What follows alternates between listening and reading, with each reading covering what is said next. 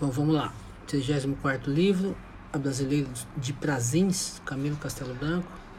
Dá um pouco panorama da, do que foi, do como era Portugal no me, meados do século XIX. É uma história, é um romance, né? Uma, uma moça que voltou, que manda uma carta e tem um, um, um herdeiro, uma briga pela herança para ver quem é vai ser o novo rei de Portugal. É, se cair no vestibular é, e é obrigatório, leia. Se não, tem livros mais interessantes para ler. É isso aí.